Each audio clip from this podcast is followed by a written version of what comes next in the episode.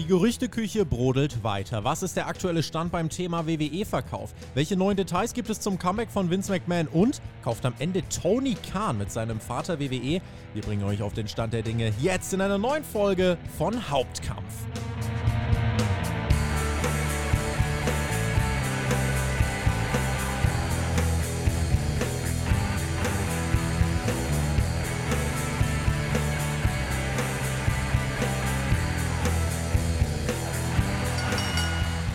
Wir sind wieder da, das nächste Wochenende im Jahr 2023, welches vorlegt und zwar sehr sportlich. Wir versuchen die Pace zu halten und arbeiten auf, was im Wrestling passiert ist. Mein Name ist Tobias Enke, ihr hört den Spotify Wrestling Podcast mit einer neuen Ausgabe von Hauptkampf, eurem Wrestling Talk von Deutschlands Nummer 1. Wir versuchen euch auch heute so präzise wie möglich wiederzugeben, was abgeht. Wir wollen die Geschehnisse einordnen, auch sagen, was ist äh, richtig und was ist Murks. Es wird wieder um Vince McMahon und um den WWE-Verkauf gehen. Es ist einfach die größte Story, die es aktuell gibt. Und am Ende haben wir noch äh, auf euren Wunsch hin, das hat das Themenvoting ergeben, haben wir auch noch einen kleinen Bereich zu Mercedes Monet. Da wollen wir gucken, wie sieht es mit ihrer Zukunft aus. Und die Hörerfragen, selbstverständlich werden auch die am Ende beantwortet. Volles Programm an meiner Seite, um da durchzuziehen, ist in dieser Woche Sportjournalist Daniel Kultau. Ich freue mich sehr, dass du am Start bist. Wir wollten eigentlich letzte Woche, da hieß es dann aber, äh, dass der Chris theoretisch Zeit hätte und es ginge ja um New Japan. Das hat sich dann so angeboten. Ja, also die Themen sind eigentlich fast dieselben, nur weniger New Japan und noch mehr Vince. Ja, du kannst ehrlich sein, ich wurde eiskalt versetzt letzte Woche, Tobi. Ne? Nein, Quatsch. Äh, vielen lieben Dank für die Einladung. Freue mich sehr, wieder hier zu sein. Ja, und wir werden äh, viel aufarbeiten. Ähm, so makaber manche Entwicklung eigentlich dieses, dieses Jahr schon und äh, teilweise nachvollziehbar, teilweise nicht nachvollziehbar. Langweilig ist uns 2023 bisher nicht, wenn dieses Jahr diesen, dieses Tempo hält. Wo sind wir denn dann am Ende des Jahres? Wahrscheinlich irgendwo äh, mit dem Undertaker-Comeback als World Champion, der Roman Reigns besiegt oder so. Hilfe. Auf jeden Fall. Ich habe mir Anfang Januar habe ich mal auf YouTube so einen äh, schönen Jahresrückblick 2022 gesehen und der ging ganz äh, sachte eigentlich so. Und was jetzt in den ersten zwei Wochen passiert ist, ist schon, ist schon heftig im Vergleich ja. dazu. Ne? Letztes Jahr war das so eine Kaskade. Da war es immer mal wieder Stück für Stück, aber dieses Jahr direkt da geht's in die Vollen. Natürlich wollen wir da auch heute wieder gucken, dass wir euch auf den Stand der Dinge bringen. Was geht denn da eigentlich gerade ab? Wie gesagt, Vince ist da so unser ganz großes Thema. Und der Aufhänger diese Woche, lass uns doch damit einfach äh, einsteigen.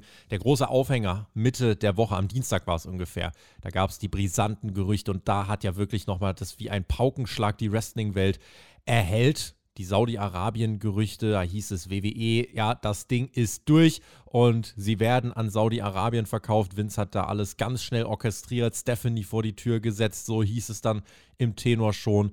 Ähm, jeder, der heute noch ein Video online hat mit Vince hat äh, WWE an Saudi-Arabien verkauft, der kann eigentlich die nächste Ausfahrt nehmen und umdrehen. Das hat aber alle beschäftigt. Wir haben auch bei Spotfight ein Video dazu im Laufe der Woche gemacht, wo wir es versucht haben, so gut wie möglich einzuordnen. Vielen lieben Dank auch an alle, die das gesehen und gehört haben. Über 10.000 Aufrufe mittlerweile.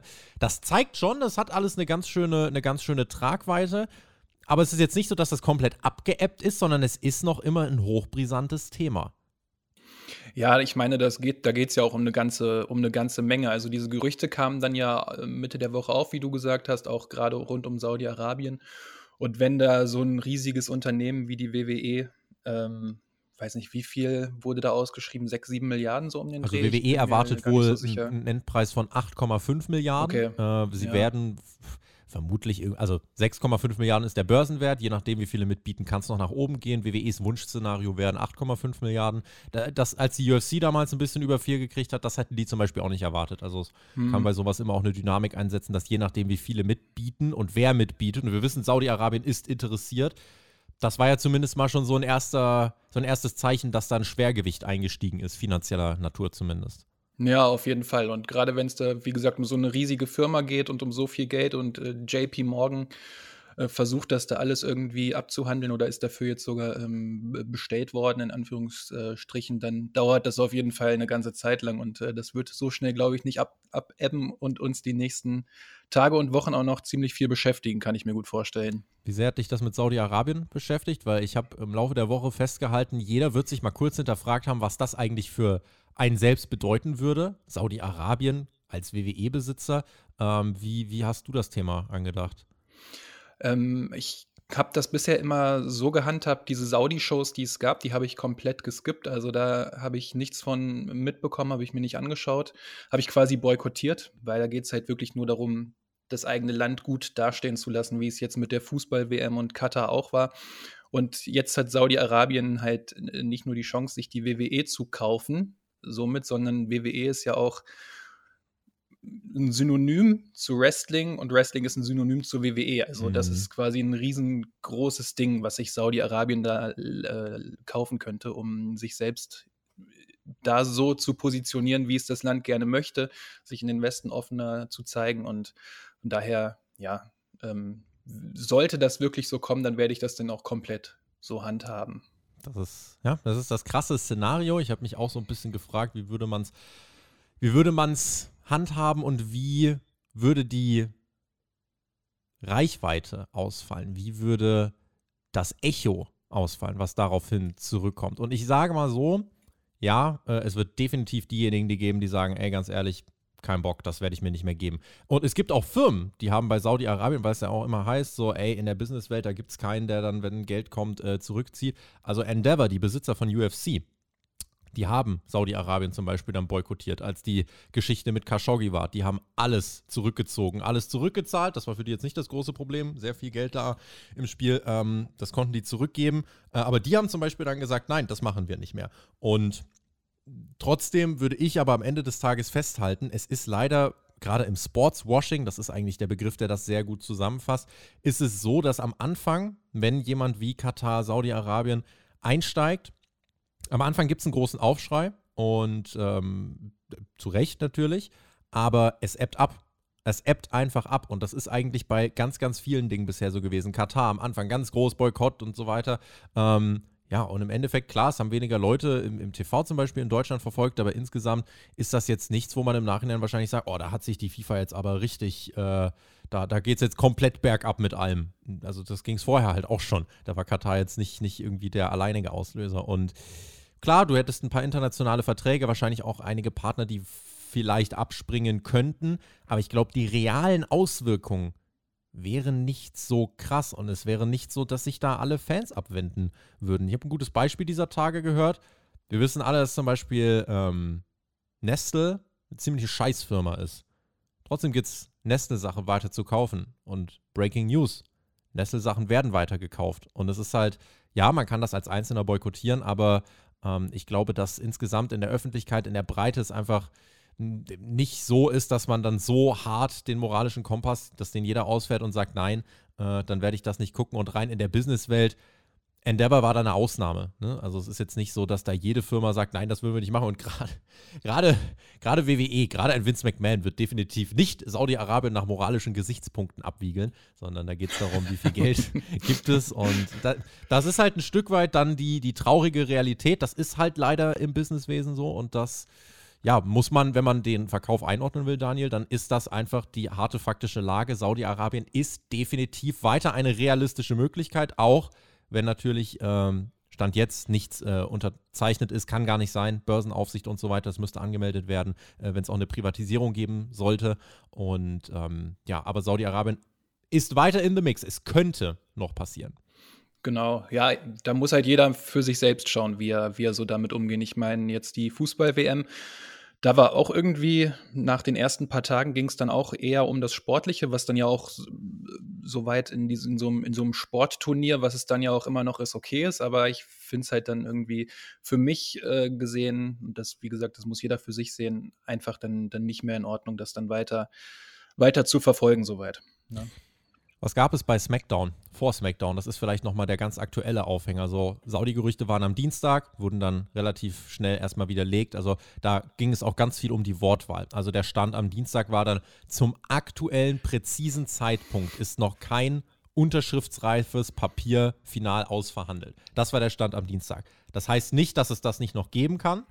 Es kann auch heißen, dass es das nicht geben wird, wissen wir nicht. Aber das war erstmal der Stand am Dienstag. Das aktuellste, was wir aktuell haben, ist vor SmackDown gab es ein Talent-Meeting, geleitet von Triple H mit allen Mitarbeiterinnen, Mitarbeiterinnen, äh, allen Mitarbeiterinnen, Mitarbeitern, Wrestlerinnen, Wrestlern. Und da hat Triple H nochmal klar gemacht, Stand jetzt werde ich weiter fürs Creative verantwortlich sein. Vince McMahon ist zurückgekehrt, um äh, die Möglichkeiten eines Verkaufs zu evaluieren, mögliche Partner zu evaluieren.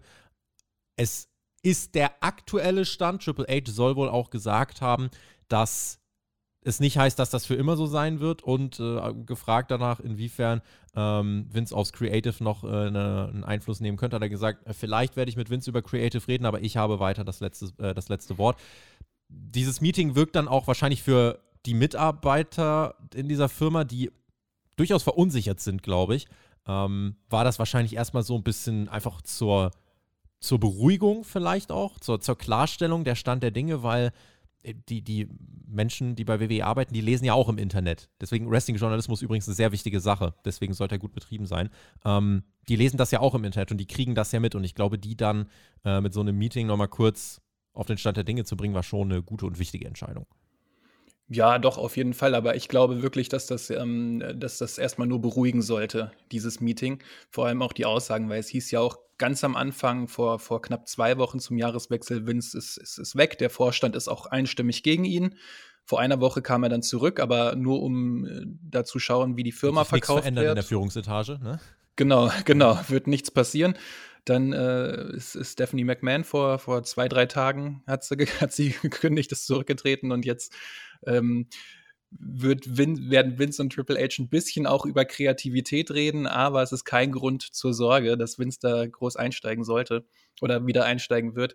Ja, ich glaube, da sollte, da sollte erstmal so ein bisschen beruhigt werden, aber ich kann es mir, ja, ich, ich bin jetzt nicht so naiv, das, das jetzt direkt zu glauben, sondern wie gesagt, glaube eher, dass das erstmal nur eine Beruhigung sein sollte dem Talent gegenüber, weil das ja auch, wie man es so hört, ähm, aus, aus, anderen, aus anderen Artikeln, aus anderen Podcasts, dass ähm, die, die Stimmung innerhalb der Company halt in den letzten Monaten deutlich besser geworden ist, seitdem ähm, Vince weg war.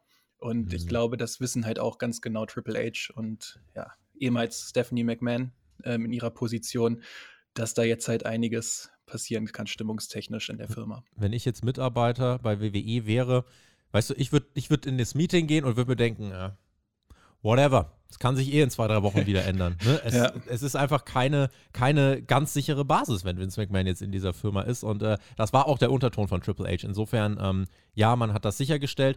Was man auch noch sagen muss, äh, weil ich gerade sagte, Wrestling-Journalismus wichtig. Äh, also im Laufe der Woche wurden ja dann die Gerüchte schnell dementiert. Da wurden auch Tweets gelöscht, wo es hieß, ja, das steht schon fest. Bodyslam.net zum Beispiel sagt bis heute, der, also die haben auch nicht berichtet, dass der Kauf definitiv durch ist. Sie haben nur gesagt, äh, die Saudis sollen es werden die sagen bis jetzt auch, das ist weiter so. Wo sie die Info her haben, wie sie das verifizieren, das müssen wir abwarten. Vielleicht haben sie am Ende recht, vielleicht, äh, weil die Gerüchte kommen irgendwo her. Und äh, was man sagen kann, äh, so, so ja, unrühmlich, da sich einige jetzt präsentiert haben von den, von den Wrestling-Journalisten, diese Gerüchte kamen nicht zustande, weil sie sich ausgedacht worden sind, sondern irgendwas schien ein Mucks von sich gegeben zu haben was darauf hingedeutet hat. Relativ schnell hieß es dann äh, eben, ne, es sei schon durch der Verkauf und das ist, das ist das, wo groß widersprochen worden ist. Es hat nie jemand widersprochen und gesagt, die Saudis werden es nie im Leben. Das ist halt vielleicht mhm. auch nochmal das, was man klarstellen sollte. Und vor allem mit JP Morgan verhandelt ja eine Bank diesen Kauf mit, die zwei essentielle Verbindungen mit nach Saudi-Arabien hat. Und das soll womöglich ein Hintergrund gewesen sein. Und ähm, da, muss man, da muss man einfach jetzt abwarten. Eventuell wird es am Ende noch Saudi-Arabien. Das können wir, das können wir nicht wissen. Ich glaube, was die, was einfach der wahrscheinlich wahrheitsgemäßeste Stand ist, ist, dass wirklich gerade noch abgewogen wird. Es gibt noch kein krasses, finales, formuliertes Angebot, wo schon feststeht, das kann gar keiner toppen, sondern es wird ein Abwägungsprozess sein. Da werden andere Meetings jetzt noch abgehalten. Zum Beispiel wissen wir, dass sich ähm, Nick Khan jetzt zum Beispiel am Montag hat er sich in Gespräche begeben mit äh, ESPN und Disney Offiziellen. Also es zwar eine Firma, es ist alles Disney, aber äh, hat sich damit Offiziellen getroffen. Das heißt, da wird einfach gerade noch sich ein bisschen umgehört und was man sagen kann, und das ist ja, das ist Fakt, es gibt mehrere wirklich große Player, die an diesem Kauf interessiert sind sind. Da gibt es eben mit Amazon, äh, mit Amazon, mit Netflix noch ein paar andere große Namen. Und WWE wird da jetzt wahrscheinlich wirklich erstmal gucken, wer hat Lust drauf. Und dann ist ja auch das Sinnvollste, um das Angebot nach oben zu treiben, wirklich in Bieten stattfinden zu lassen. Mhm. Ne? Ja, ganz genau. Das wird jetzt halt die nächsten Wochen, Wochen genau geschaut. Da geht es um eine ganze Menge, ganze Menge Kohle, viele große Player mit dabei und dann wird da jetzt halt geschaut, wie es weitergeht. Und ich kann mir gut vorstellen, dass das mit Saudi-Arabien auch, auch funktioniert, wirklich. Gerade mit den, mit den Beziehungen, die diese haben und auch dieser Verbindung, die du eben schon zu JP Morgan aufge, aufgezählt hast. Aber das ähm, ja, wird jetzt halt einfach noch ein kleines bisschen dauern, bis das soweit ausgelotet ist ein wildes Gerücht, was im Laufe dieser Woche aufkam. Ähm, Familie Kahn, und da rede ich nicht von Nick Kahn, ich rede von Tony Kahn und seinem Papa, die sollen wohl ein Interesse daran haben, sich an diesem Kauf, äh, sich den zumindest mal anzugucken. Tony Kahn hat in einem Interview gesagt, ja, ich gucke mir das sehr genau an.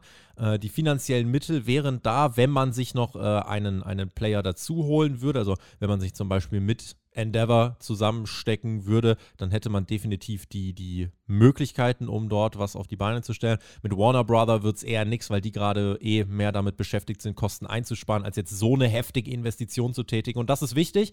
Auch für steinreiche Menschen ist eine Investition von 7 bis 8 Milliarden Dollar, das ist extrem. Das ist wirklich ein bisschen Asche. Ähm, könnt ihr natürlich alle nachvollziehen, weil wir haben ja alle so viel und müssen da so viel haushalten mit.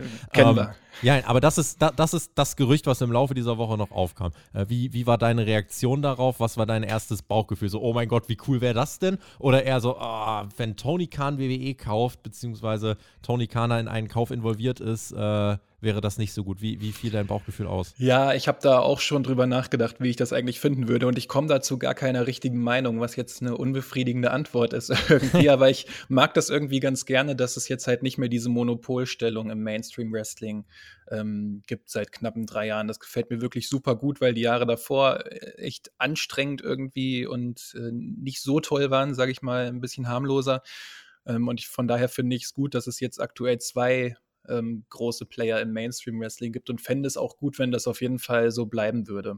Das würde mir, das würde mir ganz gut gefallen. Aber dass sie es gemacht haben, ist natürlich auch einfach, oder dass sie da zumindest ihren, ihren Hut so ein bisschen in den Ring werfen, ist ja auf jeden Fall ein ganz kluger Schachzug gewesen, alleine um ja so mal Schlagzeilen zu erzeugen, dass der WWE-Rivale AEW an einem, an einem Kauf interessiert ist und so. Ja. Das, da, also da das war ein Elfmeter ohne Torwart auf ein doppelt so großes Tor, das, den sie einfach verwandelt haben. Richtig, und jetzt werden sie in jedem Bericht mit erwähnt. Überall heißt es dann mit übrigens, ja, genau. der äh, aktuelle Rivale von WWE, äh, die kleinere Liga AEW, soll wohl auch äh, interessiert sein. Und das demonstriert ja auch, dass da eine Kaufkraft dahinter sein muss, weil alle wissen, dass WWE verdammt viel Asche wert ist. Das ist ein wirklich nochmal gigantischer Wert, kann man nur nochmal unterschreiben. Und dass die Kahns dort aber Mitspielen signalisiert Power, das signalisiert Macht, das signalisiert Kaufkraft. Und die können sie jetzt demonstrieren und bekommen eine also völlig kostenlose Publicity. Deswegen, wie du gesagt hast, das waren Elfmeter, den haben sie sehr gern reingemacht. Und von dem, wie ich Tony Khan beobachte, würde ich sagen, der hätte da auch Lust drauf. Also Tony Khan grundsätzlich hätte da auch Lust drauf. Ich kann mir nicht vorstellen, dass er sich denkt, ah, nee, würde ich nie anfassen. Das ist ein das Szenario, das reizt den. Und ja er hat jetzt ein bisschen Erfahrung als Wrestling-Promoter. er hat eine Firma in drei Jahren erfolgreich auf die Beine gestellt, die mit ihrem nächsten TV-Deal wirklich dann äh, sehr große Gewinne wohl markieren wird. Und hat dann Franchise aufgebaut in, in drei Jahren, was äh, eine beachtliche gute Leistung ist für jemanden, der davor eigentlich ja, Wrestling-Fan einfach nur war, äh, der aber trotzdem mit anderen Projekten, Jacksonville Jaguars, Fulham, äh, die auch äh, sein Papa ja mitfinanziert hat, wo er aber trotzdem also, Tony Khan müsste das ja alles nicht machen. Tony Khan hat ja unfassbar viel Geld, aber der hat Bock auf Wrestling, das ist ein Wrestling-Fan. Mhm. Deswegen kann ich mir vorstellen, auf dieses Szenario hätte er schon Lust. Wer sich jetzt fragt, ja, wie realistisch ist das denn und was würde dann passieren? Da muss man so ein bisschen einfach gucken, wie, wie würde ihr Angebot ausfallen. Wenn sie mitbieten sollten und nach Abwägeln aller Angebote, das Angebot von den Khans plus Partner, das finanziell beste wäre, Vince McMahon möchte das vielleicht nicht. Das Problem ist, er ist Teil einer öffentlichen Company, eines Börsenunternehmens. Und wenn er dann einfach aus persönlichem Willen sagt, nein, das mache ich nicht. Es ist nicht seine Firma im Sinne von, er kann äh, da jetzt alleine das so entscheiden, denn, kommen wir auch gleich noch dazu, da gibt es eine Klage und die gibt es ja jetzt unter anderem gegen ihn. Ja, er hat 81% Stimmanteil in seinen Klasse B-Aktien. Das ist übrigens die kleine Korrektur zu unserem Video vom Mittwoch. Klasse B sind die ganz wichtigen. Und er hat die jetzt, äh, er hat eine Klage bekommen, weil es heißt, er hat seine 81% genutzt, um sich äh, in diese Company wieder reinzuzwingen. Ja, weil das Board davor eigentlich relativ deutlich gesagt hat, nee, äh, wir wollen dich nicht wieder haben. Vince hat äh, sich aber wieder installiert, hat eine neue Regel aufgesetzt, die ihm die Macht gibt, als, äh, ne, weil er die 81% Stimmanteile hat, dass Menschen aus dem Board of Directors, aus dem Vorstand ohne Begründung entfernt werden können. Das hat er direkt gemacht. Ich glaube, insgesamt sechs Menschen hat das betroffen. Hm. Äh, dafür hat er alte Freunde wieder reingebracht, mit denen er jahrelang Business gemacht hat, die dann natürlich auch für ihn jetzt wieder als Executive Chairman gestimmt haben. Das äh, hört sich krass an und man denkt sich, wie kann er das machen?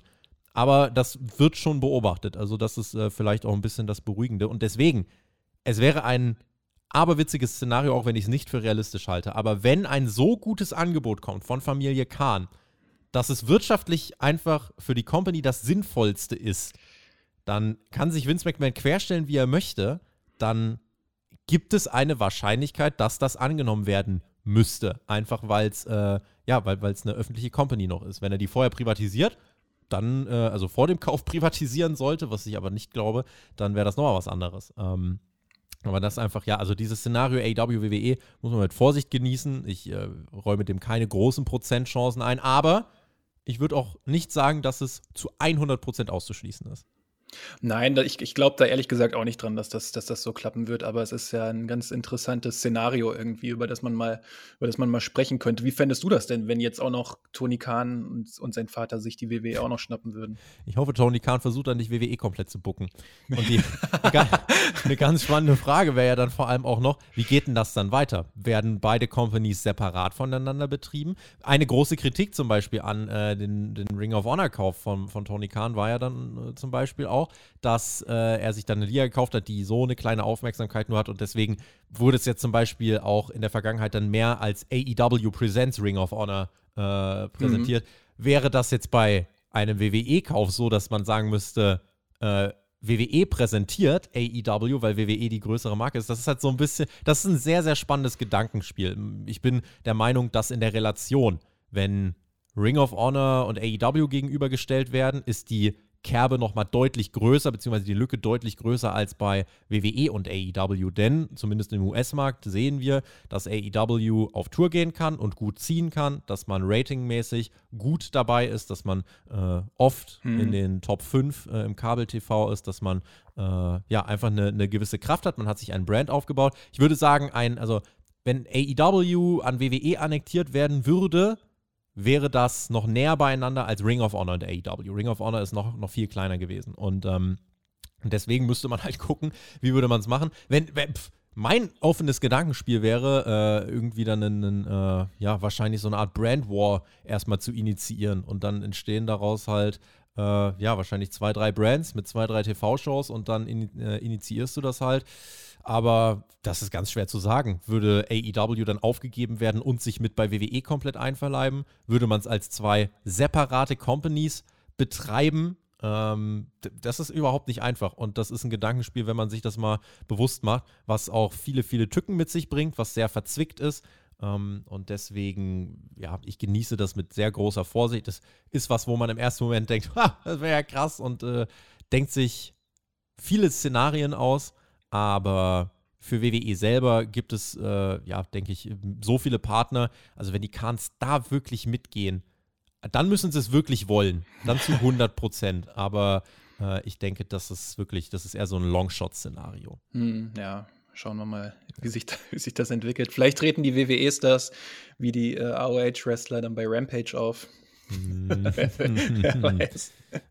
Neue Details gibt es auch äh, zu den Spannungen zwischen den McMahons. Wir haben dort nämlich erfahren, Stephanie McMahon, die ist ja äh, gegangen und das war wirklich ein, ein Schritt, den sie so eigentlich nicht angedacht hatte. Und es gibt viele Spekulationen darüber, warum hat sie es getan. Es gab die Berichte, Stephanie und Triple H waren klar gegen einen Verkauf. Dave Meltzer hat jetzt gesagt, naja, die waren jetzt nicht, äh, die waren eigentlich zwischenzeitlich sogar dafür, weil das ist der Weg, um vielleicht Vince auf, äh, noch bevor er sich als Executive Chairman wieder installiert, äh, um, um die Company zu privatisieren und da irgendeinen Machtprozess äh, vielleicht zu oder in die Wege zu leiten, bei dem Vince nicht einfach machen kann, was er will.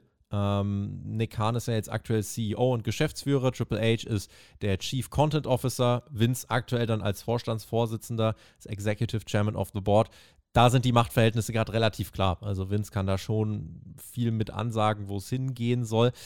Aber es heißt, dass es vor allem bei Nick Khan so war, dass er ein Puffer war in der Zusammenarbeit, sowohl zwischen Vince und Stephanie und zwischen Vince und Triple H. Das zeigt auch nochmal, Vince McMahon ist total egal, wer ihm da gegenüber sitzt. Es äh, kann Familie sein, das kann äh, sonst wer sein. Und er ist da relativ skrupellos. Und auch wenn ähm, Ne? Auch wenn, wenn äh, die jetzt irgendwie schon sehr lang als McMahon-Clan so zusammen sind und auch Triple H und Vince sich auch oft zusammen gezeigt haben, die sind sich nicht so grün. Und ich glaube, das mhm. verdeutlicht nochmal die Meldung, äh, dass Nick Khan da der Puffer sein musste. Das verdeutlicht nochmal, dass Stephanie und Triple H wirklich absolut gar kein Fan davon sind. Auch für die Moral innerhalb der Firma, weil sie ja ganz nah dran sind, äh, dass sie absolut kein Fan davon sind, wie Vince sich da jetzt gerade wieder reingedrängt hat. Und nachvollziehbar ist es ja. Ja, ich frage mich immer, was das für eine Stimmung da in dieser, in dieser Familie und in diesem Unternehmen einfach, einfach so sein muss, äh, mit Vince McMahon an, an, der, an der Spitze. Und ähm, stellt es mir ganz, ganz schlimm vor, dort, dort zu arbeiten. Ich meine, dass er da vor, vor keinem Halt macht, das, ähm, das haben wir ja auch vor, wann waren das, vor knapp zwei Jahren oder einem Jahr gesehen, als dann halt dieses, dieser ganz, ganz klare Schnitt bei NXT, als es den gegeben hat, mhm. ähm, als er dann gegen seinen Schwiegersohn Triple H vorgegangen ist und alles, was er gemacht hat, quasi wieder auf Null gesetzt hat.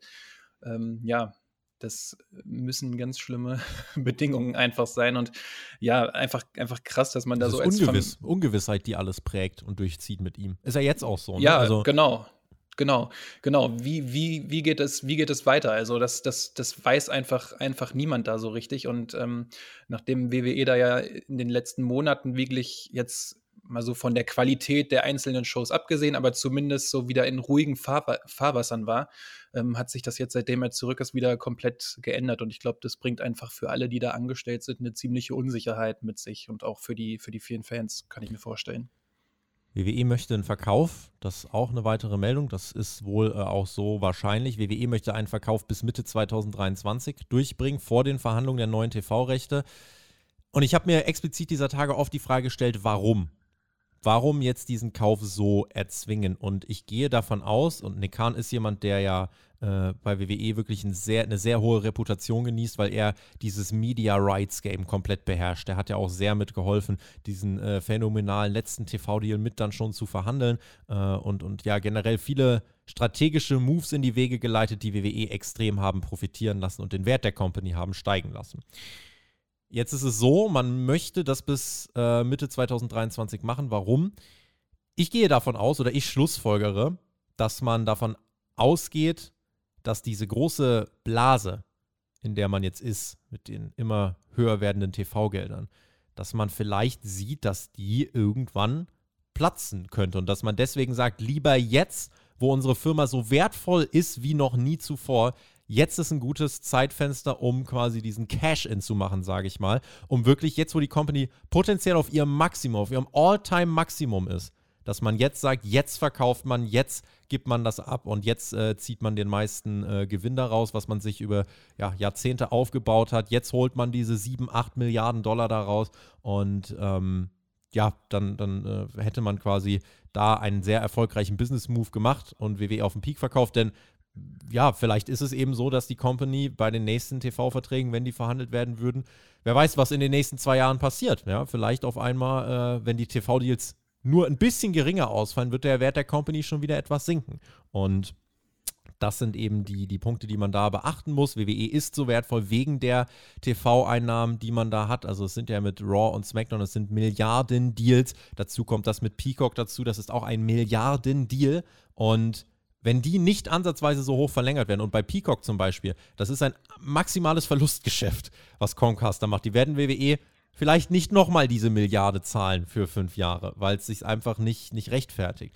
Und ähm, ne, wenn da die Einnahmen langsam wegbröckeln und eine Rückwärtsdynamik ein, äh, Einzug nimmt, dann würde WWE auch im Wert verlieren. Das heißt, man ist einfach wahrscheinlich jetzt der Meinung, jetzt ist gerade der perfekte Moment, um äh, diesen Verkauf anzuschieben und das eben vor den TV-Rechte-Verhandlungen äh, zu machen, die dann eben anstehen würden. Und das ist das Spannende, wenn ich, wenn ich aus Firmensicht denke. Wenn ich aus Sicht von Vince McMahon denke, der müsste sich das alles ja auch nicht mehr antun. Und eine der ganz faszinierenden Dinge, die letztes Jahr passiert sind, als Vince gesagt hat, ich drehe zurück als Chairman, hat er ja noch gesagt, ah, Creative werde ich weitermachen. Weil das ist das, was mhm. ihm Spaß macht für, für sein Leben lang. Er kann auch nichts anderes. Also er hat ja auch nie was anderes gemacht. Er, er hat andere Dinge ne? versucht. Also für, für die, die Vince McMahon ja auch für dieses Mega-Genie halten. Also Vince McMahon hat ja viele andere Dinge versucht. Im Boxen hat er sich versucht. Ich glaube, Schauspiel, Theater, äh, Promotion. Äh, ich glaube, Theater war es. Ähm, der hat auch in anderen Szenen versucht, Fuß zu fassen. Ist kolossal gescheitert. Vince McMahon ist in allem außerhalb vom Wrestling gescheitert. Vince McMahon ist nicht dieser krasse Wrestling-Fan von Tag 1 gewesen, sondern wollte eigentlich in anderen Branchen auch ähm, erfolgreich sein. Das hat er nicht geschafft. Deswegen ist er beim Wrestling geblieben, weil das das Einzige ist, wo er erfolgreich war. Ähm, darf er sich sicher auch bei seinem Vater bedanken, wo er eine tolle hm, Grundlage mm, ja, dafür klar, bekommen hat. Klar. Ne? Und deswegen, äh, Vince McMahon ist deswegen beim Wrestling geblieben, hat nichts anderes äh, dann in seinem Leben, wo, wo er sonst äh, Erfolg hatte. Und hat dann eben gesagt, ich drehe zurück, aber ich will trotzdem Creative weitermachen. Und das ist ja auch so der Hintergrund, warum viele jetzt äh, nicht sicher sind, wird er nicht doch wieder zum Creative äh, zurückkehren. Was ich mir aber aus seiner persönlichen Sicht noch so als Frage stelle, er müsste es ja nicht machen. Der Mann ist steinreich, er ist bereits Milliardär und er geht jetzt gerade streng auf die 80 zu. Aus welchem Grund interessiert es mich jetzt, ob auf meinem Konto 2, 3 Milliarden oder 4, 5 Milliarden liegen. Was hat dieser Mann noch mit dem Geld vor? ja, ich habe kein, hab keine Ahnung. Das habe ich mich auch schon gefragt. Aber ich glaube, das sind einfach so Perspektiven, ähm, die wir nicht nachvollziehen können, weil wir so viel, so viel Geld nicht haben. Also ich verstehe es auch nicht. Mir, wenn ich jetzt wenn ich eine Milliarde hätte, dann bräuchte ich keine 5 Milliarden. Aber das ist, aber ich kann das nicht, ich kann das nicht, äh, ja, aus seiner Perspektive quasi sehen. Vielleicht ist das einfach so, dass es immer, immer mehr werden, werden muss. Ich mich würde es auf jeden Fall nicht wundern, wenn er genauso denken, wenn er genauso denken würde und das so sein Antrieb einfach dahinter hinter wäre, auch wenn er das natürlich seinen Lebzeit zu Lebzeiten und auch in seinem nächsten Leben nicht mehr ausgeben könnte. Nee, also das habe keine Ahnung, was er noch damit will. Es ist halt ja, vielleicht doch einfach so eine Denke dann unter den, unter den Reichen. Ja, genau. Denkt, so, genau. Die, je mehr, je mehr Zahlen, desto besser. Ich kann, ich kann gar nicht, das kann ich in fünf Lebzeiten, also die Ur-Ur-Ur-Ur-Urenkel von Vince werden das gefühlt nicht mehr ausgeben können. Wenn sie nicht gerade eine große Wrestling-Company für 8 Milliarden kaufen. Aber trotzdem ist das ja wirklich ein, ein, ein Vermögen, was da angehäuft worden mhm. ist. Aber dass man da so akribisch noch drauf ist, sich so in diesem Business weiter ähm, da reinzukrallen, ja, das, das sagt, finde ich, auch noch eine ganze Menge aus. Und Vince ist da einfach jemand, der in diesem Business dann halt, äh, ja, er, er kennt daneben nichts, er, er hat nichts anderes, er kann sich nicht hinsetzen und nichts tun, weil er es nicht kennt. Und deswegen ist halt auch die Befürchtung, dass er eventuell wieder in diese Creative-Rolle zurückschlüpfen könnte. Und äh, da schließt sich so ein bisschen der Kreis zu dem, was wir vorhin zum SmackDown Talent Meeting gesagt haben. Dort muss man, oder das begründet ja auch, das ist ja die, die, die, die, ja, der Faktor, der das eben wahrscheinlich werden lässt, dass Vince McMahon eben am Creative wieder teilnimmt. Äh, dieses, dieser Wille, da mitzumachen, mhm. dieser Wille mitzumischen, es zu kontrollieren, es nicht aus der Hand zu geben, weil er so überzeugt davon ist, nur ich kann das machen. Das liest du auch aus seinem Schreiben heraus an die Firma. Wenn ihr einen strategischen Deal machen wollt für diese Firma, dann muss ich dabei sein. Wo geschlossen, ja, genau. wo geschlossen geantwortet wurde, danke, aber nein, sehen wir nicht so. Und das, äh, ja, und es ist ihm egal. Und das haben ja die letzten Wochen, denke ich, aus, äh, ausgiebig gezeigt. Hm, ja. Ja, da ist dann noch die Frage, inwiefern geht es da um die Firma oder nur, nur um sich selbst, ne? Ja. Bei dieser ganzen Sache auch einfach. Ja. Das vielleicht auch zu Stephanie, ne? Stephanie liebt WWE. Stephanie liebt diese ja. Firma. Trotzdem hat sie sich jetzt komplett zurückgezogen. Kann man auch spekulieren. Was für einen Hintergrund hat das? Will sie, ne, ist es eine persönliche Reputation, die sie schützen möchte? Ähm, das das könnte, könnte sein. Shane McMahon hat sich auch komplett rausgezogen. Äh, der, der ist da jetzt auch, aber der ist in der Familie, glaube ich, nicht so beliebt. Äh, das ist aber eine, eine, Spekulation, das ist äh, gar nicht böse gemeint. Aber da, so scheint, so macht es zumindest auf mich den, den, den Anschein. Ähm, aber Stephanie, ich glaube, das war kein leichter Schritt für sie da jetzt so rauszugehen und äh, es erklärt auch einfach trotzdem nochmal, warum in dieser Familie so eine, so eine Anspannung ist. Und Vince ist das egal. Und da komme ich auch zu dem Schluss. So, wenn es Vince um die Firma gehen würde, ja, weiß ich nicht, ob er das dann wirklich so skrupellos machen würde oder, oder ob es nicht dann doch irgendwie eine Ego-Sache ist. Vielleicht erleben wir auch gerade einen Kompromiss. Vielleicht hat Vince McMahon gesagt, okay, ich lasse Creative erstmal in Ruhe, damit ihr mit eurer Moral da zufrieden seid.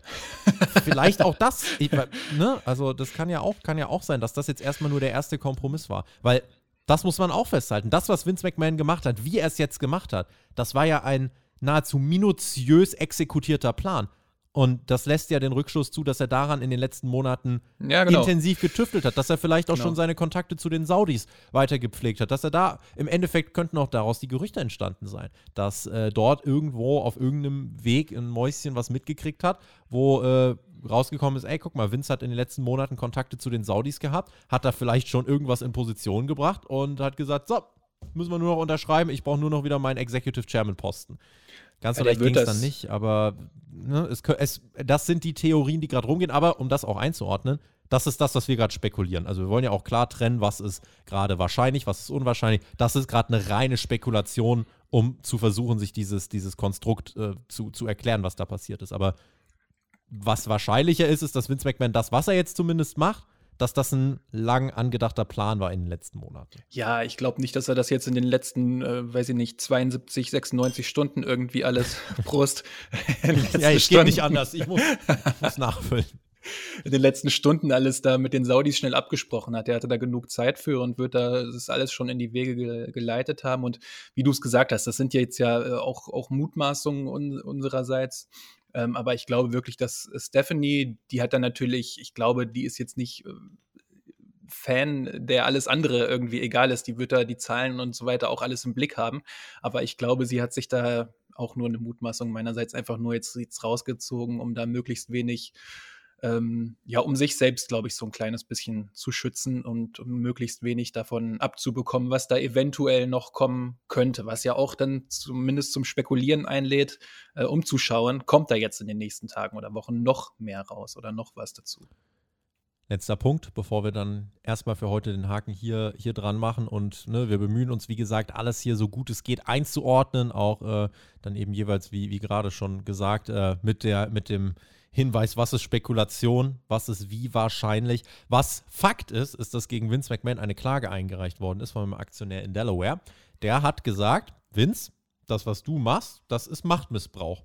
Denn du hast dich mit deinen 81% Stimmanteilen, hast du die Company unter Druck gesetzt und so erzwungen, dass du wieder in den Vorstand aufgenommen wirst. Zusätzlich hast du eine Regel eingeführt, die es dir unverhältnismäßig erlaubt, äh, Mitglieder im Board of Directors einfach zu entfernen, ähm, ohne, ohne Grund, ohne Begründung. Äh, das ist nicht rechtens. Und diese Klage wurde eingereicht. Was daraus jetzt passiert, das kann ich nicht sagen. Ich weiß nicht, wie da geurteilt wird. Aber es zeigt zumindest, da gibt es Mechanismen. Also es ist ja, Vince McMahon hat nahezu uneingeschränkte Narrenfreiheit, aber so komplett zu 110 Prozent nur machen, wonach ihm äh, gerade ist, kann er dann vielleicht doch nicht. Und das, äh, es zeigt auch, dass nicht die Aktionäre das alle so mitgehen, sondern da hat jetzt wirklich jemand gesagt, ey, dieser Vorgang, das, das gibt es so nicht. Und ich, es ist auch schwer für mich zu glauben, dass es sowas bei anderen Firmen in dieser Art und Weise geben könnte. Aber WWE ist dann nochmal von der Struktur und allem ganz einzigartiges Unternehmen. Das ist eine ganz faszinierende Struktur, wie dieses Unternehmen aufgebaut ist. Und was zeigt uns diese Klage? Also die gibt es wirklich. Äh, was da rauskommt, ist noch nicht äh, abzusehen. Ähm, aber sie zeigt uns, dass es Mechanismen gibt, die Vince eingrenzen könnten, die Vince eine Restriktion aufdrängen könnten. Und das bringt uns wieder zu dem anderen Punkt. Wenn Vince ein Angebot bekommt von jemandem, wo er sagt, oh nee, ich verkaufe da, zum Beispiel die Kahns, ich verkaufe doch nicht an die Kahns, ja, dann mhm. kann es sein, dass das dann irgendwann egal ist, was er davon hält, weil wenn das, wenn es eine, eine Einschätzung gibt von den Aktionären, vom Board of Directors, dass diese, dass dieses Angebot, was kommt, das Beste ist für WWE, dann kann er vielleicht nicht sagen, nein, ich lehne es ab. Weil im Moment ist es gefühlt so, Vince sagt, welches Angebot wird angenommen und welches nicht. Und es kann sein, je nachdem, was jetzt rauskommt, je nachdem, welche Restriktionen greifen, äh, dass wir in ein Szenario kommen, wo Vince einfach, ja, wo einfach die Company entscheidet, so wie es eigentlich sein sollte, wo die Company entscheidet, was ist das wirtschaftlich sinnvollste Angebot. Und wenn die Kahns da zum Beispiel das Beste vorlegen sollten, werden Vince vielleicht äh, die Hände gebunden, ne? Ja, das, äh, das hört sich zumindest in der Theorie ganz gut an. Ich bin da immer ein kleines bisschen, bisschen vorsichtig. Also erstmal zu dieser Klage, da kenne ich mich zu wenig aus, um zu sagen, ob das jetzt wirklich Hand und Fuß hat. Finde schön, dass da jemand äh, so, so eingreift. Aber bei so äh, mächtigen Personen, die dann ihre eigenen Regeln aufstellen, um sich wieder in den Vorstand quasi rein zu, äh, rein zu ähm, ja, kann ich mir auch vorstellen, dass das irgendwie dann nach, nach dessen, äh, nach, nach, dem, nach dem Sinn oder nach dem Willen von Vince McMahon am Ende läuft. Auch wenn ich es mir natürlich wün wünschen würde, dass es, dass, es nicht so, dass es nicht so wäre. Müssen wir mal abwarten, wie das läuft. Ja, ja. Und eine andere Sache ist natürlich auch, also Vince wird natürlich jetzt die Verhandlungen leiten wollen. Das auch nochmal äh, als kleiner Recap zu dieser Woche. Warum will er die Verhandlungen leiten? Naja, damit er sich bei wem äh, in Position bringen kann, um selber auch nach einem Verkauf weiter Macht zu haben. Das heißt, Vince, kann ich mir vorstellen, möchte möglichst mit jemandem einen Verkauf abschließen, wo er die Zusicherung hätte, die Garantie hätte, dass er weiter äh, die Richtung vorgibt für WWE. Und vielleicht dann auch sogar so, dass wirklich sein, sein Platz safe ist und dass er dann zu Triple H geht und sagt, ja, ey, die wollen dich nicht mehr. Tut mir leid, Brother, ich hab die Regeln nicht gemacht, so ungefähr. Das wäre das wär so ein typisches McMahon-Szenario. Ähm, aber auch, ne, da muss man sich auch hinterfragen. Oder man muss zumindest auch die andere Position mit einbringen. Und die heißt, wer will Vince McMahon wirklich auch mit übernehmen? Was, wenn jemand ein Top-Angebot macht, aber die Bedingung ist, mhm. wir machen es, aber nur, wenn du nicht mitkommst. Das ist einfach, naja, du musst gucken, es wird Käufer geben, die sind geblendet von, Vince, äh, von Vinces Erfolgen. Die sehen das einfach nur und sagen, ja, natürlich muss der mitkommen. So wie bei Dana White und UFC. Dana White und UFC, das wird als Erfolgsgeschichte verknüpft. Und äh, jüngst die äh, Geschehnisse der letzten Tage haben gezeigt, das ist auch nicht so schnell zu entzweien, auch wenn es da gerade äh, sehr brodelt. Also da gab es ja auch äh, einen Skandal äh, rund um Dana White, äh, Gewalt gegenüber seiner Frau, aber das ist jetzt nicht das Thema. Aber da zeigt, da, da zeigt sich zumindest, das ist eine mächtige Person und die wird mit dem Erfolg einer Company assoziiert und das, ja, das, das hängt einfach unweigerlich zusammen. Und wenn WWE einen Käufer hat, der sagt, WWE und, der, und Vince McMahon, das geht nur zusammen, das steht für Erfolg, dann kann Vince bleiben. Wenn es jemand ist, der sagt, naja, also äh, wir würden das gern machen, aber du hast so eine schlechte äh, menschliche, moralische Vita oder du bist so für ein, für PR, für, für Moral bist du ähm, nicht zuträglich, kann man zumindest nicht ganz ausschließen, dass auch das ein Szenario sein wird. Da wird Vince McMahon natürlich sehr sauer sein, aber da ist auch die Frage, wie viele Restriktionen bekommt er innerhalb der nächsten Monate vielleicht sogar noch auferlegt. Und ähm, es ist eine öffentliche Company. Das heißt, äh, eigentlich ist das Prinzip davon, dass er das nicht alleine komplett entscheiden kann. Und das ist einfach noch so ein Szenario, das finde ich auch noch ganz spannend zu wissen. Wer möchte Vince McMahon wirklich mit übernehmen und wer nicht. Mhm. Es hieß zum Beispiel bei dem Gerücht der Kahns, hieß es, sie wären grundsätzlich bereit, Vincent Posten in der Company anzubieten. Ob das jetzt als Türsteher ist oder als Geschäftsführer, das äh, haben sie nicht gesagt. Aber das ist einfach auch etwas, was in diese ganze riesige, ähm, in diesen riesigen Topf, der da gerade vor sich hin blubbert, was da auch eine äh, ne, ne Zutat ist. Ja, da gab es äh, die Tage einen ganz äh, interessanten Online-Artikel beim, äh, beim Handelsblatt. Ähm, ich glaube, der ist heute Vormittag so rausgekommen. Also, ähm, und da stand ja auch drin, die WWE-Aktie ist jetzt wieder auf ihrem, ich weiß nicht, wie, wie viel Jahreshoch, drei Jahreshoch oder sowas in die, in ja. die Richtung gegangen. Halt, weil Vince McMahon wieder dabei ist und weil er so eng verbunden mit dem Erfolg dieser Company einfach ist.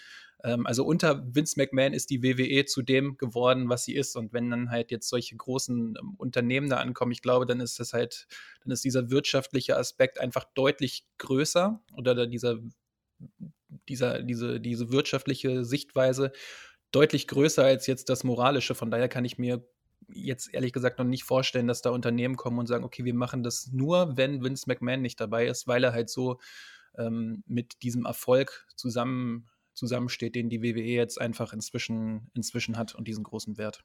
Also der WWE Börsenkurs ist zwischenzeitlich nicht nur auf dem Dreijahreshoch gewesen, sondern äh, eigentlich sehr, sehr stark unterwegs gewesen. An dem Tag, wo die Saudi-Gerüchte da waren, äh, war er unterwegs auf dem äh, Weg zum Allzeithoch. Also mhm. da reden wir wirklich davon, dass die Aktie unfassbar wertvoll ist. Das muss man auch als Fazit dieser Woche festhalten. Die WWE-Aktie hat von allem, was da profitiert, äh, von allem, was da passiert ist, absolut profitiert es gab Gerüchte, hat das jemand von WWE denn deswegen nach außen getragen?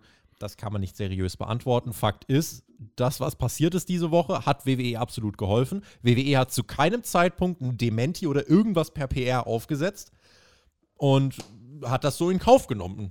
Natürlich, wenn ich sehe, was da mit meiner Aktie passiert, dann warum einschreiten? Ne? Und äh, das ist aber trotzdem so ja, eine Sache, wo man auch drüber nachdenken kann.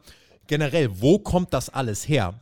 Das heißt, auch diese ganzen Wall Street Journal Sachen, wer hat das nach außen gesteckt? Und im Endeffekt, du kannst es, weil es ja auch zwischendurch so akkurat war, du kannst es eigentlich aufs Board of Directors ähm, kannst du es eingrenzen. Die Frage ist halt, wer hätte daraus den meisten Nutzen? Was sind die Motive? Ich glaube, in vielen, vielen Jahren, wenn das vielleicht mal rauskommt, kann man da so, mhm. kann man da noch einige Verbindungen herstellen und, und wird noch ins Staunen geraten, wer da vielleicht wie was äh, wem gesteckt hat. Ja, also das, das sind ja so detaillierte und korrekte Berichte gewesen vom Wall Street Journal, dass das jemand aus diesem engen Kreis eigentlich sein müsste. Ähm, und das ist vielleicht auch etwas, was dann so ein gewisses, ja, was, was die Vertrauensbasis belasten könnte. Vielleicht hat Vince McMahon auch ähm, genau jetzt die Leute äh, aus dem Board of Directors rausgeschmissen, von denen er glaubt, dass die was damit zu tun haben könnten. Das weiß man nicht. Aber ja, also das zeigt einfach nochmal, wie vielschichtig diese Geschichte da gerade ist. Hat halt sehr wenig mit Wrestling zu tun. Ne? Es hat halt sehr viel einfach mit, mit Politik, mit Macht, mit Business zu tun. Aber das ist halt was, was, äh, ja, was uns jetzt sehr interessiert, was auch viele von euch einfach interessiert. Wer sich jetzt einfach nur denkt, ey, ich will nur die Shows gucken und das Ganze drumherum juckt mich nicht, dem, äh, dem, entschuldigen wir jetzt diese 45 Minuten. Der hat bis hierhin nicht durchgehalten, glaube ich. Nee. Aber das ist ja, das ist ja auch fein, wenn du einfach nur sagst, du willst die Shows gucken, that's, that's alright, aber wir wollen ja auch immer äh, versuchen, einen, einen äh, möglichst äh, gesamtheitlichen Blick auf die Sachen zu werfen. Und da ist das halt gerade einfach eine äh, gigantische Meldung. Ne? Ich glaube, wirtschaftlich war das wirklich eine gute Woche für die WWE. Das auf jeden Fall. Ob das jetzt äh, mit der Stimmung oder der Moral in der Company so war, das äh, bezweifle ich mal ganz stark. Wir werden gleich nochmal im Fragenteil auch noch einiges von euch beantworten, wollen jetzt zumindest aber, weil euer Voting das ergeben hat, nochmal in den zweiten Block gehen und das kurz anstoßen, denn äh, ja, unter patreon.com slash Spotify Podcast könnt ihr ja für die Themen beim Hauptkampf abstimmen und dort ist eben auf dem zweiten Platz gelandet äh, mit etwa halb so vier Stimmen wie die, äh, wie die WWE-Verkaufsnummer Mercedes Monet, was ihr nicht auftritt bei AEW bedeutet. Ähm, hast, hast du einen Auftritt erwartet? Sie war nicht bei Dynamite. Äh, war, warst du enttäuscht? Warst du nicht enttäuscht? Wie, wie hast du es wahrgenommen am Mittwoch, Donnerstag? Ich, ich war nicht enttäuscht, aber ich habe einen Auftritt erwartet. Also mhm. das Tag Team Match, das wurde ja schon vor, ich weiß nicht, ob es Ende November oder Anfang Dezember war, wurde ja, es, wurde es ja. genau, wurde es angekündigt und ähm, das äh, erstmal mit so einem Mystery Partner für Saraya und dann ähm, hatte ich erstmal gar nicht diese Verbindung hergestellt zu damals noch Sascha Banks, jetzt Mercedes Monet und habe das so ein bisschen über die, über die Boards, über, über YouTube-Videos, über Podcasts mitbekommen, dass sie da womöglich sogar im Gespräch, Gespräch ist dafür. Ich fand jetzt aber in den WWE-Shows, äh, in den WWE-Shows, in den AEW-Shows, fand ich jetzt ehrlich gesagt, dass es da keine großen Hinweise drauf gab, dass es Mercedes Monet sein, äh, sein würde, bis zum 4. Januar als äh, in der Dynamite-Ausgabe Britt Baker halt sowas gesagt hat wie I'm the Boss mm. und dann so in die Kamera gezwinkert hat. Ja. Und da habe ich mir halt gedacht, okay, das war wirklich ein eindeutiges Zeichen, weil AEW mit solchen Ankündigungen, Ankündigungen daher bisher meiner Meinung nach jetzt nie wirklich enttäuscht hat. Gerade auch was damals das Comeback von CM Punk äh, angegangen Da war es ja genauso. Ist. Genau, ja. da war das genauso und da haben sie wirklich, wirklich geliefert und haben jetzt äh, nicht so mit den Hoffnungen der Fans gespielt. Aber nur aufgrund dieses Zitats von Britt Baker bin ich davon ausgegangen, dass Mercedes Monet da auftritt. Ähm, enttäuscht war ich jetzt aber nicht wirklich, weil ich diese Dynamite-Ausgabe halt auch einfach extrem gut fand. Hm, auch der, darüber, darum war ja eine ganze Menge anderes noch dabei, was man sich auch sehr gut angeben kon äh, an, anschauen konnte. Genau. Äh, Adam Cole haben wir ja unter anderem das Comeback bekommen. Das äh, hat auch große Reaktionen gezogen. Ich habe es in der Dynamite Review im Endeffekt schon, schon ausgeführt. Also was, was absolut stimmt, du hast gerade gesagt, äh, bis zu diesem vierten hat da eigentlich nichts weiter darauf hingedeutet. Ja, die Ansetzung und das am vierten. So, die Ansetzung, dass es halt über einen Monat vorher angekündigt wird, im Kia Forum wird es dieses Mixed Tag Team Match geben und ich habe ein mysteriö äh, wird es dieses Tag Team Match geben und ich habe einen, äh, einen mysteriösen Partner. So, diese Ankündigung. Das ist so, wo man sich schon denkt, oh, okay, warum sollte man äh, vier, fünf, sechs Wochen vorher das so ankündigen für äh, ja, eine sehr, sehr große Show an der Westküste. Dann kommt lange nichts, dann am 4., wo es dann hieß, ja, vielleicht sagt AEW ja nichts, weil, äh, weil Sascha Banks bis äh, zum 1. Januar noch keine Bookings annehmen kann. Dann bestätigt man das quasi, indem man diese Referenz von Britt Baker bringt. Man bringt diese Referenz von Britt Baker, wie du gesagt hast, I'm the Boss, Zwinker. Und in der Vergangenheit hat man genauso eben die Überraschung angekündigt. Und es gibt jetzt äh, ja eigentlich drei Lager. Es gibt die, die haben es geguckt und sagen, oh, bin jetzt nicht so enttäuscht, der Rest war ja auch gut. Dann gibt es die, die sagen, äh, ich bin enttäuscht. Und es gibt die, die sagen, ja, seid ihr doch selber schuld, äh, äh, war ja gar nicht so erkennbar. Und äh, ich bin weiter der Meinung, also wenn du nicht enttäuscht warst, weil du es nicht erwartet hast, fein. Und wenn man es erwartet hat, ist AEW schuld, weil so hat man die Fans konditioniert. Also das war in den letzten Jahren einfach so. Das war bei CM Punk so, das war bei anderen Überraschungen so, bei Brian Danielson zum Beispiel auch. Du hast das mit einem Satz angeteasert und hast delivered, als dieses Gerücht aufkam. Du hast geguckt, Erwartungsmanagement, dass das ganz gezielt betrieben wird, dass du nichts in die Welt lostrittst, was du nicht einhalten kannst. Und Tony Khan ist jemand, der das auch sehr gezielt macht. Deswegen war es dann schon ein bisschen verwunderlich, aber Tja, so ist das halt. Äh, jetzt ist die Frage natürlich, was heißt das für ihre Zukunft? Sehen wir sie jetzt noch, sehen wir sie mit Verzögerung bei AEW oder geht es nach diesem New Japan Run dann einfach zurück zu WWE oder ist vielleicht die nächste Adresse einfach Hollywood? Ich kann mir da, kann mir das alles ganz gut eigentlich, eigentlich bei ihr vorstellen. Also was ich mich, was ich mir eigentlich, wo ich mir eigentlich sehr sicher bin, ist, dass sie dieses Tag Team Match nicht angesetzt haben, um eine Fehde zwischen Hikaru Shida und Tony Storm zu, star zu starten. Hm. Oder zwischen Saraya noch in diesem, in diesem Dreieck. Das, äh, das haben sie, glaube ich, so on the fly im, nicht improvisiert, aber das mussten sie kurzerhand noch ändern. Und ich wundere mich halt wirklich, warum diese The Boss Line überhaupt gekommen ist davor, äh, weil so AEW nicht war. Aber ähm, für Sascha Banks, da habe ich jetzt nicht genau den Einblick, wie ihr, wie ihr Vertrag jetzt, jetzt aussieht, den sie mit New Japan bzw. mit Stardom hat, ob das jetzt vier, fünf Matches sind, die sie dort wrestelt, weil das könnte ja auch bedeuten, dass sie möglicherweise für, für einen WrestleMania-Auftritt wieder in Frage käme. Ähm, das kann ich mir gut vorstellen, dass es, dass es so läuft, weil es eben dann doch noch WrestleMania ist, auch wenn Vince McMahon da sein sollte. Ähm, aber ich kann mir andererseits auch gut vorstellen, dass sie jetzt in den nächsten Wochen bei AEW einfach auftritt, dass sie zum Beispiel, weiß ich nicht, zu, zu Revolution kommt, dass sie ein Match bei Revolution haben wird. Sowas in die Richtung ist meiner Meinung nach auch auf jeden Fall, auf jeden Fall denkbar. Ich schätze sie einfach so ein, dass sie momentan halt einfach sehr viel Bock auf, aufs Wrestling hat mit diesem neuen Gimmick und ähm, das auch irgendwie genießt, diese, diese Freiheit, die sie aktuell hat.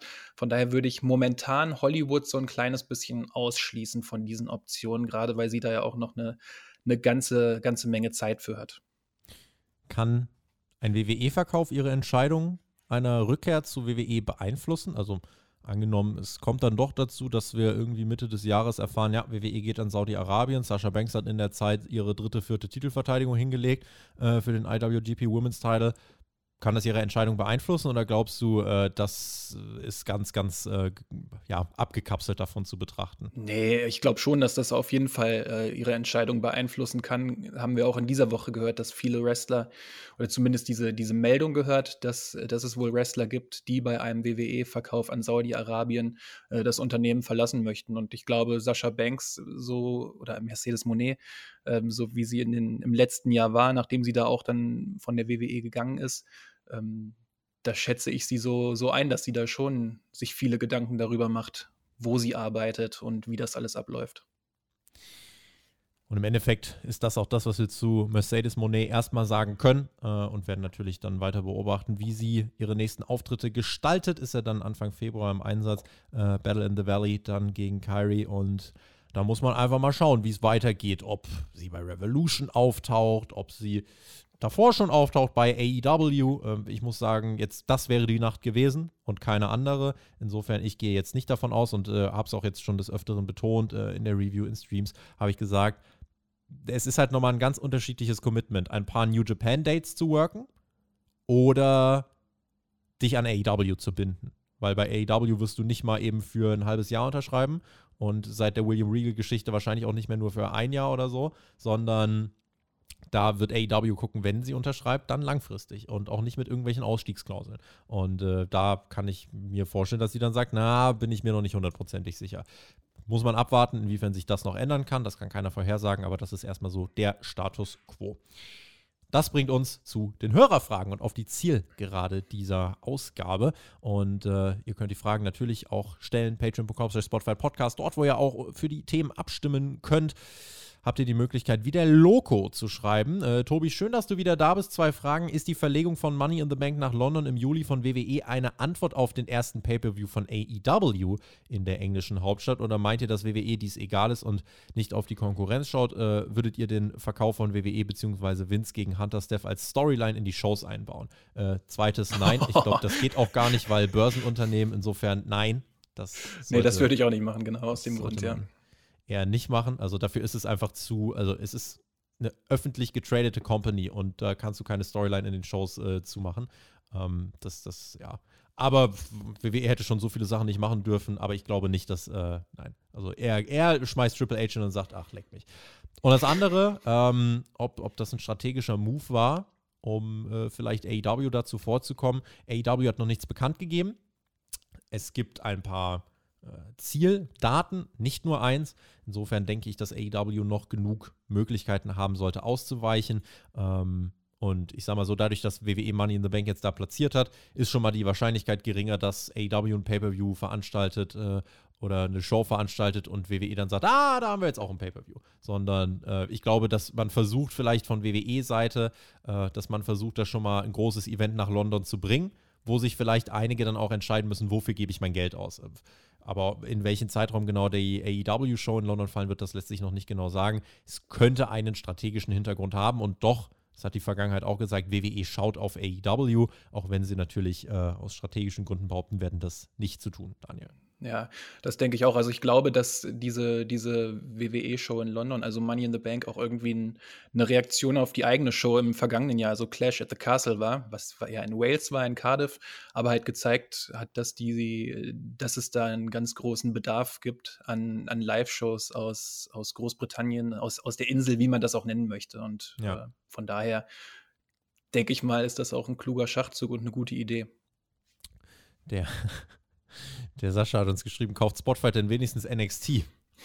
ja, äh, wir müssen noch zusammenlegen, wir sammeln noch. Also wenn jemand von euch trotzdem, ich glaube NXT äh, wird jetzt keine 8 Milliarden wert sein, müssen dann Teilrechte uns besorgen. Wir brauchen für Raw vs. Nitro die, die äh, WCW-Library, die Raw-Library und ja, NXT, hm, das ist was für Per und Marcel dann. Also äh, brauchen wir trotzdem noch ein bisschen was. Also Patreon bekommst du Spotify Podcast, da ist eure Anlaufstelle.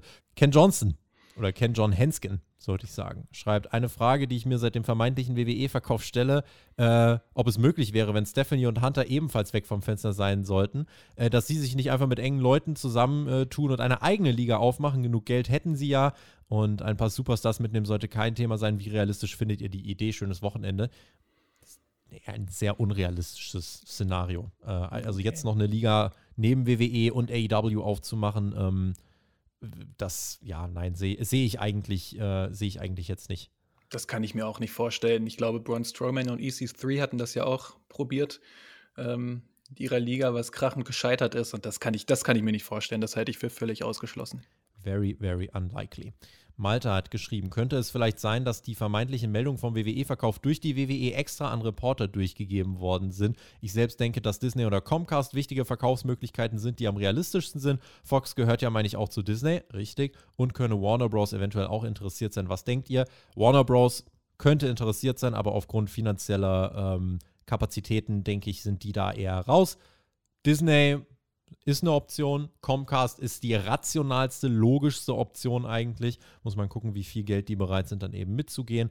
Und könnte das gesteckt worden sein von WWE? Also am Ende der Woche hat WWE extrem profitiert. Ist es möglich, dass das äh, etwas war, was WWE selbst vielleicht oder einer äh, der Menschen dort in die Wege geleitet hat? Womöglich, lässt sich aber nur äh, also ganz, ganz vage beantworten. Ja, könnte ich jetzt auch nur mutmaßen. Lukas hat geschrieben, wie wir dachten alle, äh, 2022 wäre ein krasses Wrestling-Jahr gewesen, jetzt fängt 2023 so an. Meine Frage ist zum Royal Rumble, wo Ui. im Moment auch keiner drüber spricht. Ja, stimmt, wer, der ist bald. wer sind eure aktuellen Wunschsieger und wen haltet ihr für realistisch? Braucht The Rock einen Rumble-Sieg, um Roman Reigns herauszufordern und ist Cody Rhodes äh, die äh, zu einfachste oder zu offensichtlichste Lösung? Äh, zwei Namen, die ich jetzt einfach mal so rausschießen würde, wären Rhea Ripley und Cody Rhodes. Das sind eigentlich meine beiden Picks für die Rumbles.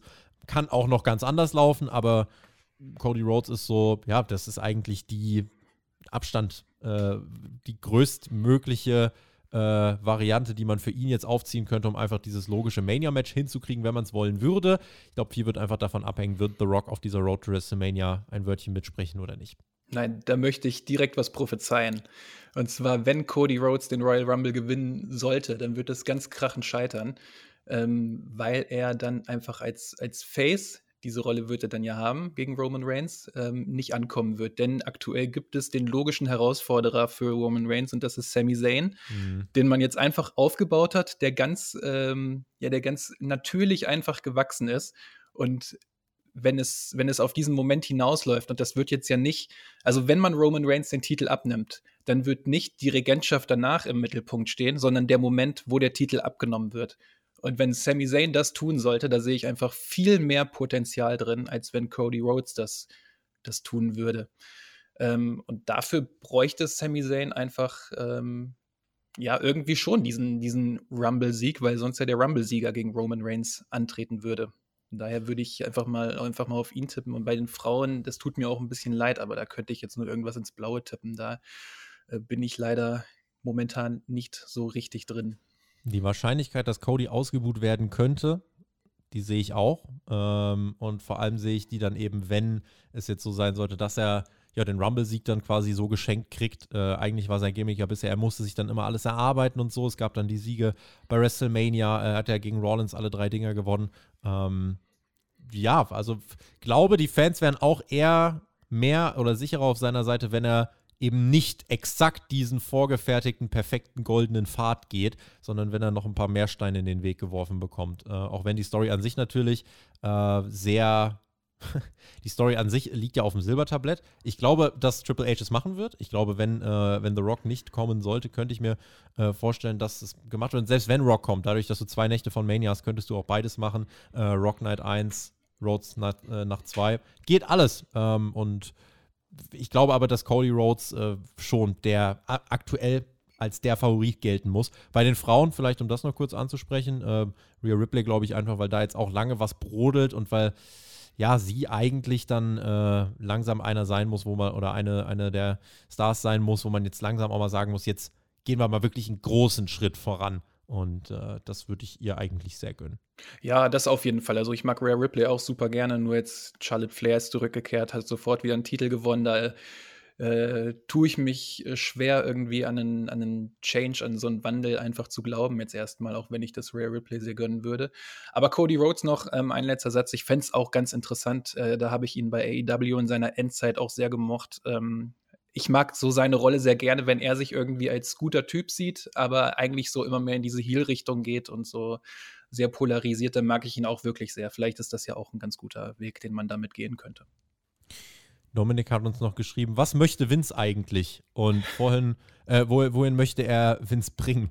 Äh, wohin möchte er WWE bringen? Ja, vielleicht ist auch die Frage, wohin möchte er Vince bringen? Ja, haben wir vorhin ja schon ein bisschen beantwortet. Er möchte äh, Macht, glaube ich. Er möchte Macht und er möchte Einfluss und Geld. Das ist mhm. eigentlich, das bringt es äh, wahrscheinlich ganz gut auf den Punkt. Ja.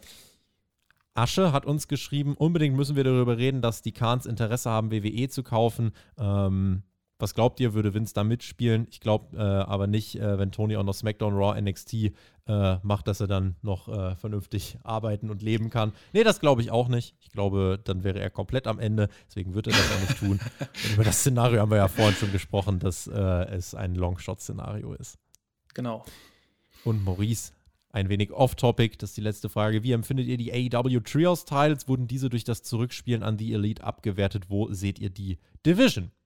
Daniel. Ich fand, ähm, als angekündigt wurde, dass es diese Best of Seven-Serie geben wird, habe ich mir gedacht, oh, sieben Matches jetzt. Also ich bin mal davon ausgegangen, dass es sieben werden, weil die auf sportlich sehr hohem Niveau miteinander konkurrieren. Ja. Aber ähm, habe ich gedacht, oh, ich habe keinen Bock, mir das jetzt anzuschauen. Siebenmal das gleiche Match, aber ich fand, es waren wirklich äh, sieben völlig unterschiedliche Matches und meiner Meinung nach hat der, hat der Titel dadurch äh, sehr viel gewonnen. Ich weiß nicht, wie du das gesehen hast. Ähm, meine einzige kleine Kritik war eigentlich nur, dass man das Death Triangle in dieser Serie noch etwas mehr hätte elevaten können. So haben sie, glaube ich, drei wirklich nur unfaire Siege eingefahren und äh, mehr nicht. Das hätte man eventuell noch anpassen können. Aber ansonsten war, wenn du dir die Reaktion auch am Ende anguckst, das war, mhm. das war die beste Best of Seven Serie der Geschichte. Das war eine, äh, war eine wilde, wilde Reise und sie haben es geschafft, wirklich, dass man am Ende nicht ausgelaugt war, sondern dass man am Ende wirklich noch heiß war, dass man drin war, auch wenn es vorhersehbar war. Und ich sehe die Division eigentlich die ist gut aufgestellt. Du hast genug Stables, sodass du da jetzt nach vorne gehen kannst. Wichtig wäre halt einfach zu gucken, ich glaube, es wird weiter der Party-Titel sein. Also ich glaube, es wird einfach weiter diese, diese Matches eben geben, dass, ähm, dass das äh, einfach, ja, Ansetzung und dann bam, bam, bam, bam, bam, Young Bucks-Match in den nächsten äh, Wochen dann ganz, ganz viele in die Richtung. Ähm, aber was ich eigentlich cooler finden würde, ist, wenn es auch da eine Storyline drum geben würde. Also wenn es wirklich Stables gäbe, die aktiv sagen, ähm, warum ihnen dieser Titel so wichtig ist. So, wie du eine Geschichte um den World Title erzählst, dass du so eine Geschichte auch um die Trios Titles erzählst. Mhm. Also wirklich mit, mit langem Aufbau, mit, mit vielem äh, Hin und Her und äh, dass sich dahinter ja auch noch andere äh, Dreier-Teams in Position bringen könnten. Aber ja, muss mal gucken, ob da jetzt vielleicht auch noch äh, Adam Cole eine Rolle spielt, der äh, ja jetzt wieder da ist, der Elite-Verbindung hat, aber eigentlich gegen die geturnt ist. Ähm, muss mal gucken, in welche Richtung das noch geht. Aber ich glaube, Kenny und die Bugs, das ist jetzt erstmal, das war der Plan, das will man jetzt erstmal fahren. Ich glaube, das wird darauf hinauslaufen, dass wir viele, viele Party-Matches, Popcorn-Matches kriegen werden. Und äh, ja, schwierig zu predikten, wer dann jetzt die nächsten Champions werden. Ja, ich glaube, diese, diese Trios-Title, äh, das ist ja auch was, was in jetzt so im Lucha Libre eher verbreitet ist ähm, wo es dann halt auch so ähm, schnellere und spektakulärere Matches da in dieser, dieser Art gibt. Das erwarte ich auch und finde jetzt aber, dass man mit der Elite auch viele schon mal einen guten Baustein hat, von denen man, von der man viele gute Geschichten äh, erzählen könnte. Alleine jetzt nochmal ähm, Hangman Page zum Beispiel mit, mit reinholen, Adam Cole, wie du es gesagt hast. Ich glaube, das ist ein ganz guter Stand, den es da aktuell in dieser, in dieser Division gibt. Und damit, Ladies and Gentlemen, machen wir den Haken an diese Ausgabe dran von Hauptkampf und hoffen, dass wir euch nochmal viel Information, viel Input geben konnten, dass wir viele Perspektiven beleuchten konnten, viel einordnen konnten. Es ist ja wirklich eine Menge los und äh, ich sag mal so, mir macht das sehr viel Spaß. Das ist eigentlich äh, das, wofür man, ähm, ja, will jetzt nicht sagen, dass ich Drama richtig geil finde, immer, aber es ist halt das, was so ein bisschen, ähm, das ist so ein bisschen die Würze in der Suppe ja, das macht das Ganze aus. Und äh, wenn wir dann einen guten Job machen können, dann bin ich vor allem, dann ist unser Team, wir sind da extrem bestrebt, genau das zu machen. Äh, Daniel ist dann auch bestrebt, natürlich äh, als Hauptkampfgast, jeder Hauptkampfgast ist da Na klar. Ähm, ja, dass wir hier möglichst äh, gut das Ganze für euch einordnen. Und ich bin der Meinung, das ist uns diese Woche gut gelungen. Schreibt uns doch gerne in die Kommentare, ob ihr das auch so seht. Würden wir uns sehr freuen und ähm, verbleiben damit. Ich verbleibe vor allem mit GW, Genieß Wrestling. Der Daniel schickt euch jetzt in das Restwochenende. Ich wünsche euch noch eine schöne, ja, einen schönen Sonntag. Wenn ihr es auf Patreon hört, einen schönen Samstag. Und dann, ja, schauen wir mal, was die nächste Woche bringt. Wir sind auf jeden Fall zur Stelle. Ich habe eigentlich auch erstmal bis äh, der nächste Urlaub ist im März, Anfang März. Also äh, könnt euch mal so die erste, zweite Märzwoche vormerken. Ab dann könnte es sonst die nächste äh, Breaking News geben. Wahrscheinlich geht dann der Verkauf über die Bühne. Schauen wir mal. Aber jetzt äh, genug gelabert. Ende Gelände. Daniel hat die Schlussworte. Ich bin raus. Macht's gut. Tschüss. Ja, vielen lieben Dank, Tobi, nochmal für die Einladung. Hat mich wieder sehr gefreut. Ich wünsche euch auch allen noch ein äh, schönes Wochenende auf jeden Fall. Und ich denke, wir hören uns in Zukunft wieder, spätestens wenn dann Tony Khan, der neue WWE Booker geworden ist.